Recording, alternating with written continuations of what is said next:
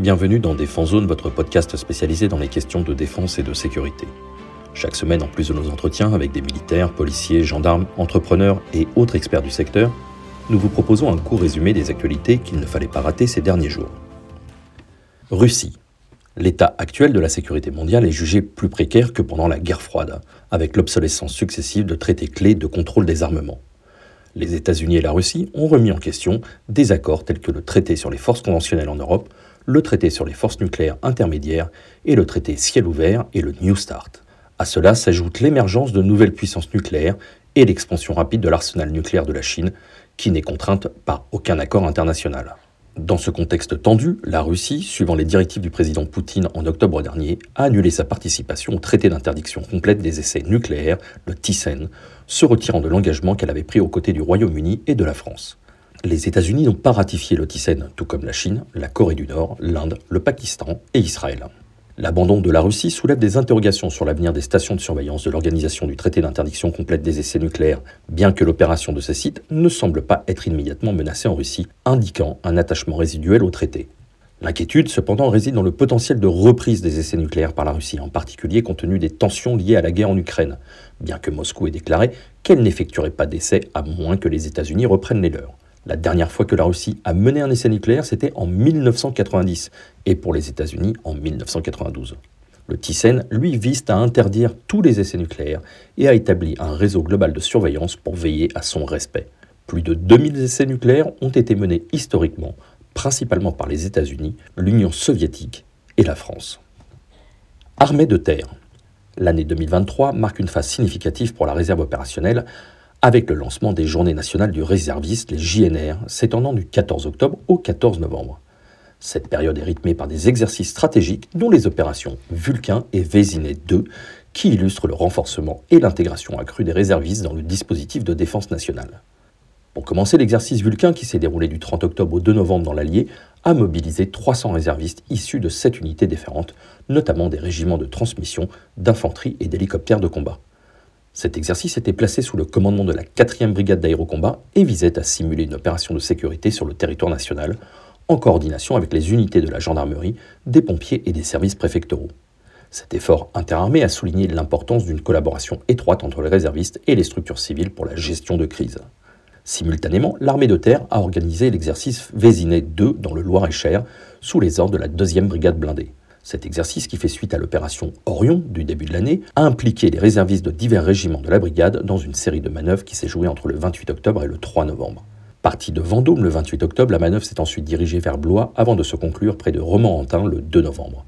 Vésinet 2 a mis à l'épreuve près de 260 militaires de la réserve dans des conditions représentatives d'un conflit de haute intensité, avec des actions débarquées ou à partir de véhicules blindés. Tous ces exercices s'inscrivent dans la volonté de l'armée de terre d'atteindre le ratio d'un réserviste pour deux militaires d'actifs d'ici 2035, comme énoncé par la loi de programmation militaire 2024-2030. Il vise non seulement à renforcer la préparation opérationnelle des réservistes, mais aussi à expérimenter leur intégration dans des opérations complexes, en conformité avec les ambitions du programme Terre de réserve. Cette initiative traduit une perspective de défense intégrée où la réserve constitue un maillon essentiel, capable d'appuyer et de s'intégrer aux forces actives pour répondre efficacement aux multiples défis de sécurité auxquels la France pourrait être confrontée. Industrie. En avril, suite à des négociations tendues entre les acteurs industriels, notamment Dassault Aviation et Airbus, la France, l'Allemagne et l'Espagne ont lancé la phase 1B du système de combat aérien du futur, le SCAF, avec la Belgique comme observateur. La France a également prévu d'intégrer le Rafale F5 et un drone du programme Neurone à son arsenal. Pendant ce temps, l'Allemagne s'inquiète pour l'avenir de l'Eurofighter Typhoon, dont la production risque de s'arrêter en 2030, faute de commandes, menaçant les compétences et la technologie de l'industrie. L'industrie britannique, quant à elle, mise sur le programme Medula pour maintenir ses compétences pour le Global Combat Air Programme, le GCAP, concurrent du SCAF. L'Arabie saoudite pourrait influencer le marché en participant au GCAP et en envisageant l'achat de Rafale, après que l'Allemagne a bloqué la vente d'Eurofighters supplémentaires au Royaume. Londres désormais essaye de convaincre Berlin de lever son veto pour faciliter cette vente et potentiellement permettre à l'Allemagne de rejoindre le GCAP.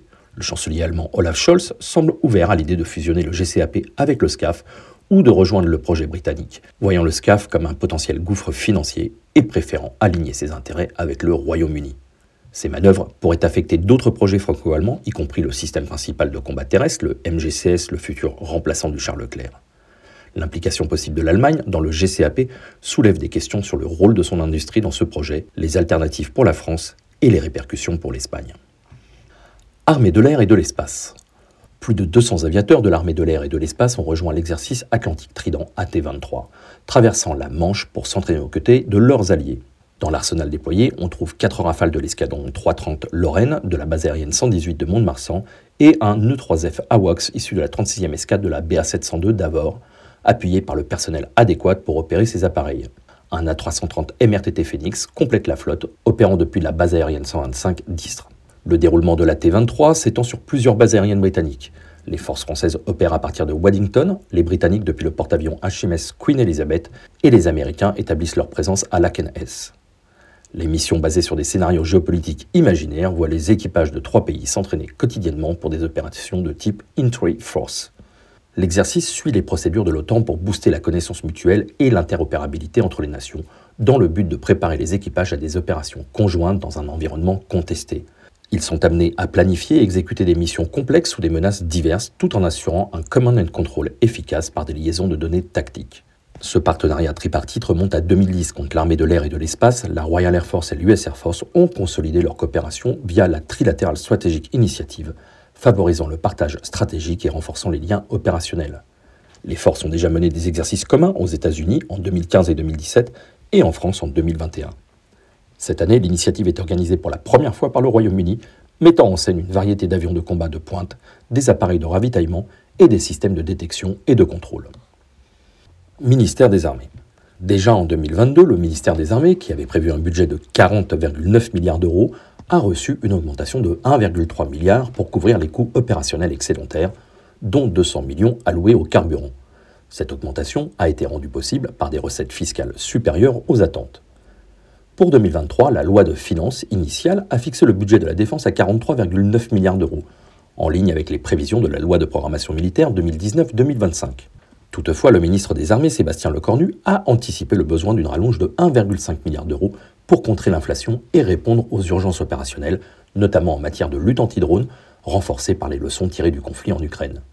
Le budget des armées pour 2024, actuellement en discussion au Parlement, devrait donc atteindre 47,2 milliards d'euros. Le ministère de l'économie et des finances a proposé un projet de loi de finances de fin de gestion, le PLFG, allouant 2,1 milliards d'euros supplémentaires à la mission défense pour 2023, soit 600 millions de plus que ce que demandait M. Lecornu, qui s'est publiquement réjoui de cette augmentation significative.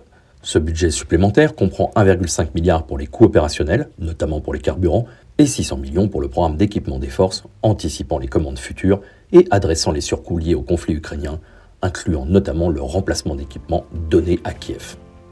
Voilà pour l'essentiel de l'actualité cette semaine. Pour en savoir davantage sur cet univers et pour découvrir tous nos articles et reportages, rendez-vous sur notre site internet défense-zone.com.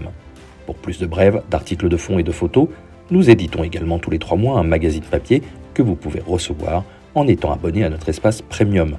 Il vous permettra aussi d'avoir accès à des contenus exclusifs sur nos différents supports. Vous trouverez tous les liens nécessaires dans la description de cet épisode. En attendant, nous vous souhaitons une bonne journée et nous vous donnons rendez-vous la semaine prochaine pour un nouveau résumé de l'actualité des forces de défense et de sécurité.